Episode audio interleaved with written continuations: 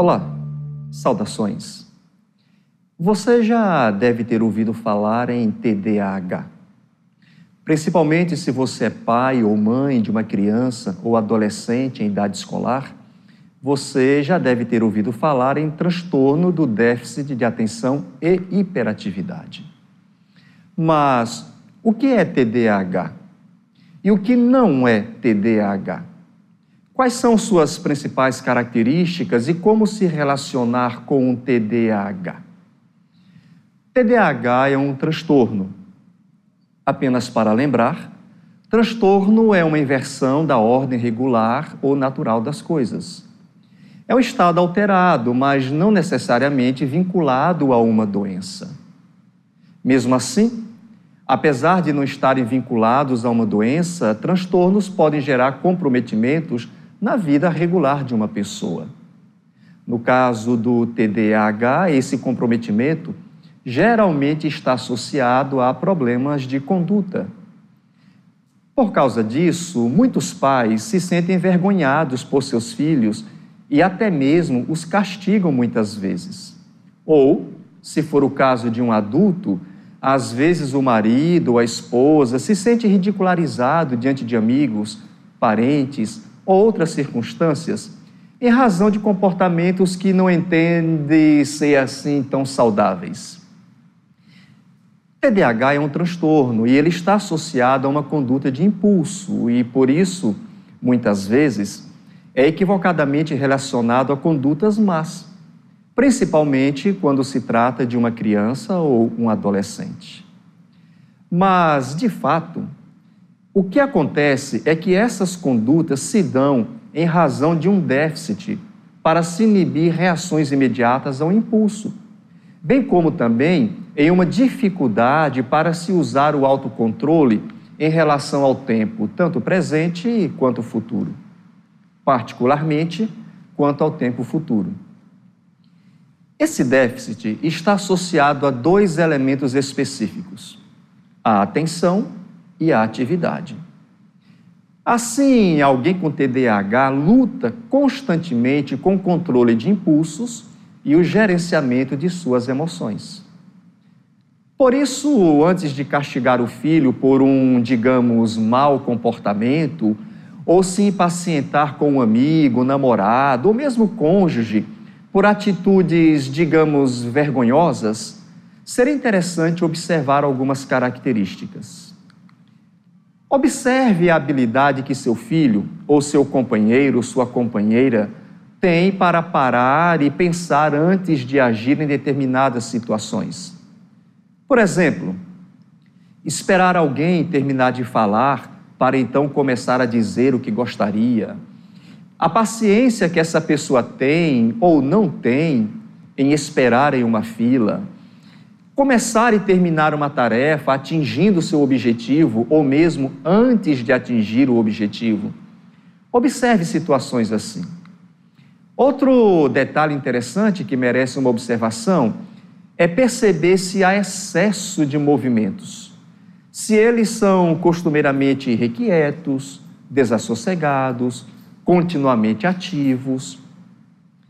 É porque em TDAH é comum um exagero nos movimentos que nem sempre são necessários para a realização de uma tarefa.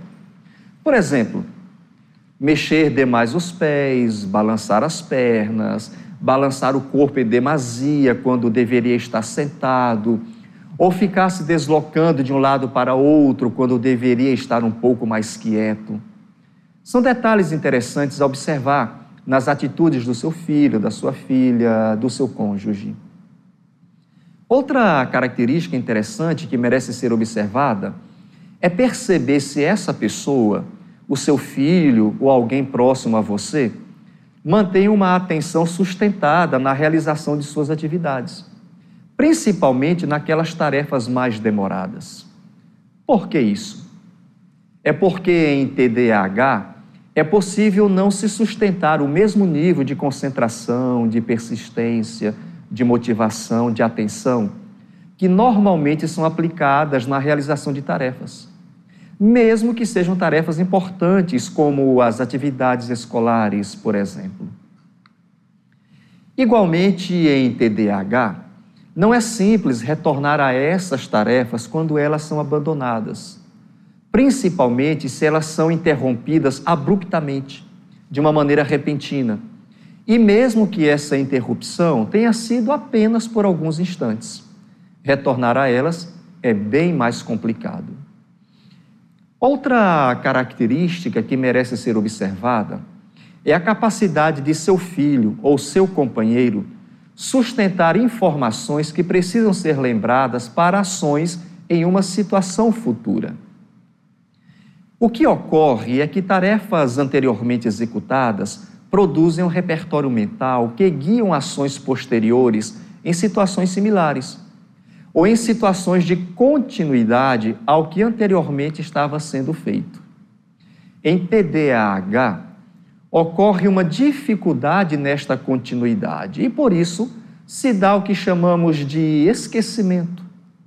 Isso tem efeitos, como, por exemplo, atraso no cumprimento de tarefas, no cumprimento dos prazos, dificuldade no manejo e do uso do tempo, é, mau preparo das atividades que deveriam ser executadas de uma maneira mais eficiente e assim por diante. Também é interessante observar como se dá a obediência às regras. Não importa se você está lidando com uma criança, com um adolescente ou alguém adulto, como seu cônjuge, por exemplo. Em TDAH, existe alguma dificuldade em se obedecer. Não por uma questão de rebeldia ou desobediência, simplesmente, mas significativamente por um atraso que há, digamos, naquela voz interior que usamos para conversar conosco mesmo e então dirigir, orientar o nosso comportamento. Tanto o comportamento atual, como comportamentos esperados um pouco mais adiante. Digamos, comportamentos que estejam no futuro, mesmo que seja um futuro próximo. Também merece ser observada a maneira como as emoções são apresentadas. Pessoas em TDAH costumeiramente são mais expansivas e, por isso, propensas a manifestarem publicamente o que estão sentindo, o que estão experimentando. Nestas situações, ocorre uma dificuldade no TDAH em internalizar e até mesmo moderar as reações emocionais. Em algumas situações, isso pode ser constrangedor, talvez até mesmo vexatório. Possa ser que não crie nenhum transtorno, não traga nenhuma dificuldade, não deixe ninguém envergonhado. Às vezes, ser expansivo, brincalhão, emotivo faz bem, mas em determinadas circunstâncias e situações, algumas manifestações emocionais, de uma maneira muito espontânea e exageradas, podem não ser a, a melhor opção para aquela ocasião. Por fim, nesse sentido de observar características, Perceba a presença de reações diante de obstáculos que surgem, principalmente quando a pessoa está realizando uma tarefa. Em TDAH, ocorre uma tendência em não se pensar em opções diante de uma dificuldade. Espontaneamente, costuma-se desistir daquele objetivo imediato e então se dedicar a outro propósito que seja mais atrativo naquele momento. É muito mais fácil buscar uma outra atividade, recorrer a uma outra ação, apresentar um outro comportamento do que superar um obstáculo, do que enfrentar uma dificuldade que está presente ali. Principalmente se, para se superar aquela dificuldade, há necessidade de uma concentração mais focada, de uma atenção mais específica. Observada a presença de algumas dessas características, quais atitudes seriam interessantes? Como agir? O que fazer? A quem recorrer? Cuidar de uma criança ou conviver com alguém que apresenta essas características costuma ser desafiador e até mesmo estressante. Essas pessoas podem ser necessitadas, elas são desafiadoras, muitas vezes espalhafatosas, são desobedientes, em algumas circunstâncias até mesmo agressivas. Pessoas em TDAH são pessoas que requerem muito mais monitoramento e supervisão da parte daquelas que cuidam ou convivem com elas. O que fazer se você é um pai ou uma mãe, ou se você é alguém que convive com um TDAH? O seu esposo, a sua esposa, alguém da sua proximidade cotidiana. Se você não tem como evitar o inevitável, que atitudes tomar diante dessas situações? Eu gostaria de apresentar algumas sugestões. A primeira delas é cuide de você. E no sentido de cuidar de você, algumas atitudes que poderiam ser executadas são: primeiro, pratique um relaxamento. Técnicas de relaxamento têm efeito preventivo e revitalizador. Agora, além de trabalhar a musculatura, envolva também a respiração, uma respiração profunda, acompanhada de imagens mentais que lhe são prazerosas. Essas atitudes de relaxamento lhe dão um pouquinho mais de tranquilidade. Outro movimento que você pode tomar em relação a cuidar de você é tirar momentos de folgas. Não hesite em fazê-lo de vez em quando. Um pequeno passeio, uma rápida viagem, a ida a um lugar tranquilo, situações assim. Isso ajuda a recarregar aquilo que a gente poderia chamar de baterias emocionais. E também ajuda a renovar expectativas saudáveis e significativas. Outra atitude que você pode ter no sentido de cuidar de você você que lida rotineiramente com o TDAH, seja um filho, seja um cônjuge, uma outra atitude é desenvolver um hobby ou praticar uma atividade social. Encontre algo que esteja além dos seus compromissos e responsabilidades da rotina da vida. Algo que lhe dê um senso de realização, de gratificação pessoal. Momentos dedicados a prazeres pessoais e tempo de recreação ajudam a superar o cansaço, a exaustão, o estresse, a irritação, o mau humor. Seu filho, o seu companheiro, a sua companheira, você mesmo merece este alívio. Agora, outras sugestões que eu gostaria de apresentar, voltada para a sua relação com a pessoa que está em TDAH, são as seguintes. Primeiro, ao dar instruções a um TDAH, seja claro e objetivo. O que acontece é que o TDAH sofre de uma falta de habilidade ou de conhecimento. Esse não é o problema. O TDAH não sofre de falta de habilidade ou conhecimento, mas ele precisa de orientações bem específicas. Muitas vezes temos a tendência de rotular uma pessoa que tem dificuldade em se orientar por alguma instrução que a gente deu, no sentido de que falta essa pessoa essa habilidade, ou de que falta ela aquele conhecimento. Mas essa não é a questão. A questão é que pessoas em TDAH são pessoas agitadas, são pessoas espontâneas, são pessoas expansivas. Lembre-se, em TDAH ocorre uma dificuldade na preservação das informações bem como na concentração e na atenção especificamente focada. Então, dar uma instrução para alguém TDAH precisa ser algo bem pontual e bem específico. Uma outra orientação quando você lida com alguém TDAH é dê respostas e instruções com mais frequência e repetidamente. Lembre-se que uma das características do TDAH é a dificuldade em sustentar a lembrança de informações que precisam ser recordadas depois. Por isso, repita sempre que possível aquela orientação que foi dada. Ou responda aquela pergunta que já foi respondida.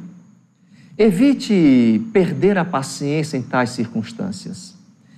A questão é que uma resposta que já foi dada, ela pode não ser lembrada. Uma informação que já foi apresentada, ela pode não ser recordada com aquela mesma facilidade que outras pessoas fazem quando necessário. Uma terceira atitude importante quando você lida com o TDAH é pratique mais incentivo e menos punição. O ideal, na verdade, é praticar nenhuma punição, mas vez ou outra isso acaba sendo necessário. Claro, entendendo punição como sendo o ato de educar, não o ato necessariamente de castigar nem de maltratar. Mesmo quando for necessário, se esforce e se empenhe para praticar mais o incentivo. Punições costumam geralmente gerar ressentimentos, hostilidades, rejeições. Assim, ao invés de ficar observando os erros do seu filho para puni-lo pelo que ele fez, foque sua atenção nos acertos que ele pratica. O parabenize, o elogie, o incentive quanto a isso. A mesma coisa se a sua relação é com um TDAH adulto. É muito comum que nas relações familiares e conjugais a gente reclame demais por algo errado, equivocado que o outro cometa.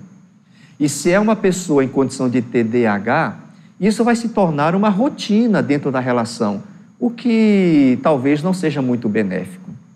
Então, seja criança ou seja adulto, evite ficar prestando atenção nos erros e equívocos cometidos e reclamar quando isso acontece, e concentre sua atenção mais naquilo que é acertado. E quando aquilo que é correto for realizado, elogie, parabenize, incentive, dê um abraço, estimule. Uma outra sugestão para você que lida com TDAH é evite personalizar o transtorno. Lembre-se, o problema é o transtorno e não a pessoa. A pessoa é alguém que está cometida por aquela condição. E muitas vezes ela sofre tanto quanto você que convive com as dificuldades que ela enfrenta. Evite personalizar o transtorno. Por fim, pratique o perdão. Praticar o perdão é uma das atitudes mais importantes no dia a dia daquela pessoa que convive com o TDAH. A rotina é bastante intensa, acontecem muitos desacertos ao longo do dia, ocorrem muitos momentos conflitantes e tudo isso gera ressentimento. O perdão permite que a raiva vá embora, que o ressentimento se dissipe, permite que o desapontamento e outras emoções destrutivas percam sua força e os seus efeitos. Perdoe a você mesmo pelas incompreensões que tem diante de um TDAH. Perdoe ao seu filho, à sua filha, ao seu companheiro, ao seu cônjuge por suas inconsistências. E perdoe as outras pessoas que fazem más interpretações ou julgamentos inadequados diante daquilo que não sabem o que é. Às vezes ela olha para o seu filho, elas olham para a sua criança, para o seu marido, para a sua esposa e veem apenas alguém desajeitado, alguém desafortunado, é, talvez não fosse a melhor expressão, mas alguém espalhafatoso, alguém que não controla as suas condutas. Às vezes elas nem sabem o que estão pensando. Então, perdoem a essas pessoas também. Perdão é uma ótima iniciativa. E, por fim, se julgar necessário, recorra ao auxílio de profissionais Existem profissionais e diversos serviços de apoio a pais, cônjuges e às próprias pessoas afetadas pelo TDAH.